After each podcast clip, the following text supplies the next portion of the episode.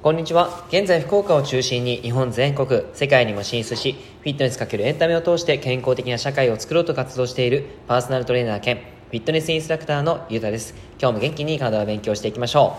う。さて今日は腰痛によくある2つの誤解、丸1。腰痛に悩む人、えー、必聴という内容をお話しします。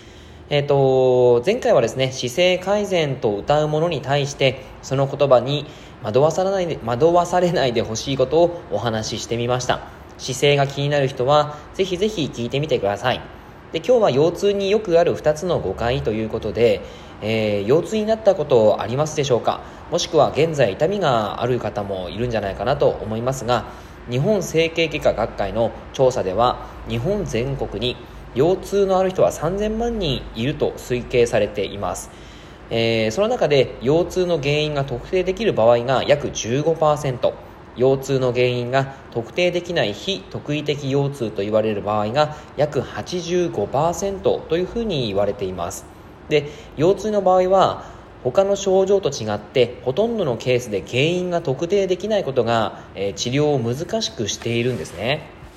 なので発症してから3ヶ月以上経っても症状が改善されない。えー、あるいは慢性的な腰痛を繰り返す慢性腰痛で苦しんでいる人たちが世の中にはもうたくさんいらっしゃいます。えー、腰痛は本来初期に適切な対応すれば遅くとも1ヶ月以内に改善されるはずなんですがここまでこじれてしまうのはいくつかの原因があるんです。その一つに恐怖心というのがあります。えこの内容ではまず大切な腰痛の一般常識を見直す内容をお話ししていきます。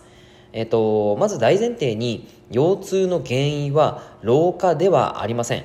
えー、たまにですね年だから腰に痛みが出たっていう人もいます。でもそんなことはないんですね。データからも、えー、実際に腰痛で苦しんでいる人は働き盛りの30代から40代が最も多いです。次いで、えー、意外や意外10代から20代というふうな人たちが非常に腰痛が多いです年だからって言ってですね、えー、諦めてしまうのは良くないので、そこだけちょっとね、あの、気をつけてください。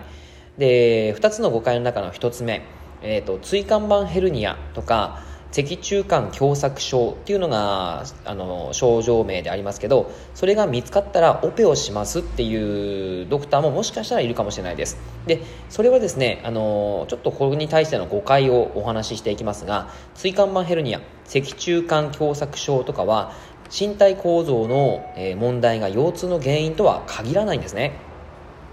その、えー、椎間板ヘルニア脊柱管狭窄狭窄症はその身体構造上の問題なんですがそれが必ずしも腰痛の原因になるとは限らないということです。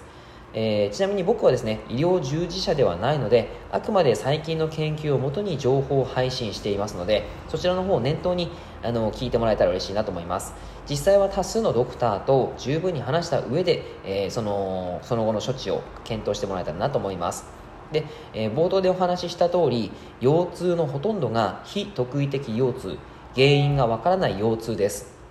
えーと、椎間板ヘルニアは椎間板から、えー、骨髄あの髄核ですね。あの椎間板の間に、えー、髄核というものがあるんですがそれがビュッて押し出されてそれが神経を圧迫している状態です、えー、必ずしもそれが、えー、痛みが出る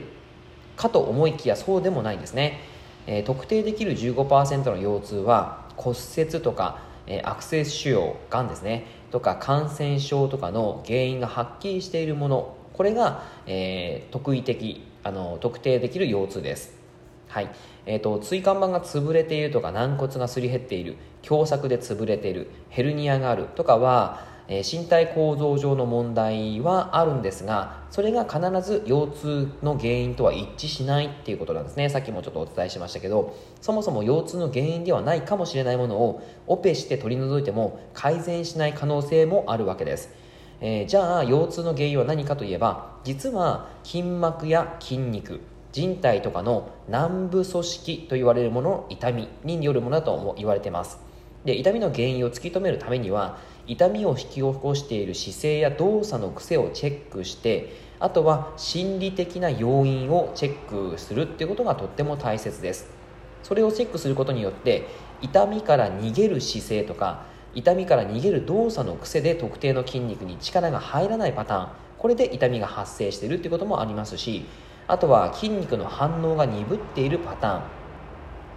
脊髄神経が麻痺を起こしていて力が入らないパターンというのもあったりします。ちょっとあの専門的な解説で申し訳ないんですけどもそんな形であの、まあ、何かしらの原因としてえー、その3つあたりが今言った話が、えー、すごく該当しやすいなっていうところです。で簡単にお話ししていくとですね人本来の姿勢と動作がちゃんとできているかできていないかそれがとても重要だっていうことです。あとはですね、あのやっぱりその心理的な要因っていうのがあるって言ったんですけどもどういうことかっていうと例えばお客様の中であの会社に行くと腰痛がひどくなるんだよねとかですね料理をし始めると腰痛がひどくなるんだよねっていうふうに言っている方もいるんですね。その原因として何かっていうともしかしたら心理的な要因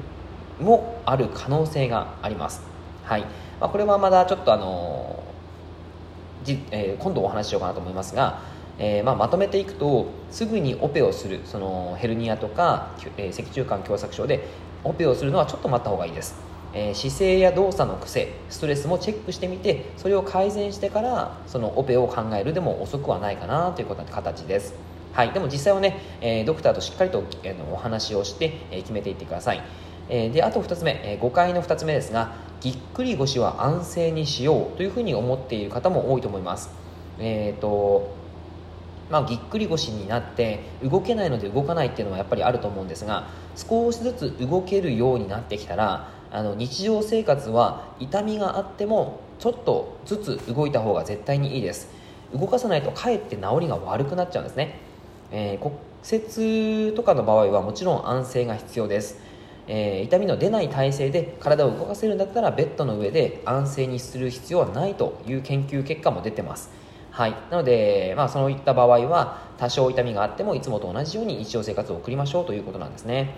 で、えーと、腰痛を改善するために4日以上安静にしているというのは治療によってはむしろ逆効果になると言われています。長い安静をしてしまうと恐怖心が芽生えてしまって動きの制限を無意識に作ってしまうということが言われてます、えー、あとはまあそのコルセットとかも同様のことが言えるんですが痛みに対する不安を取り除く理由で一時的につけることはおすすめなんですけど体を動かす時に身につけておいた方が楽だからといって、えー、ずっとつけっぱなしにしておくと,、えーと、良くないですつけるとしても腰痛を発症した直後から、えー、2日間とか10、まあ、その長くても2週間程度がいいかなと思いますはい。というわけでいかがでしたでしょうか？腰痛に対して今の研究から分かる新たな常識っていうのをお話ししてみました。明日は明日か明後日ぐらいですね。に2つ目をお話ししていきますので、えー、ぜひぜひ楽しみにしていてください。以上になります。内容がいいなって思えたら周りの方にシェアしていただくと嬉しいです。またいいねマークやフォローをしていただくと励みになります。今日もラジオを聴いてくださってありがとうございました。では良い一日を。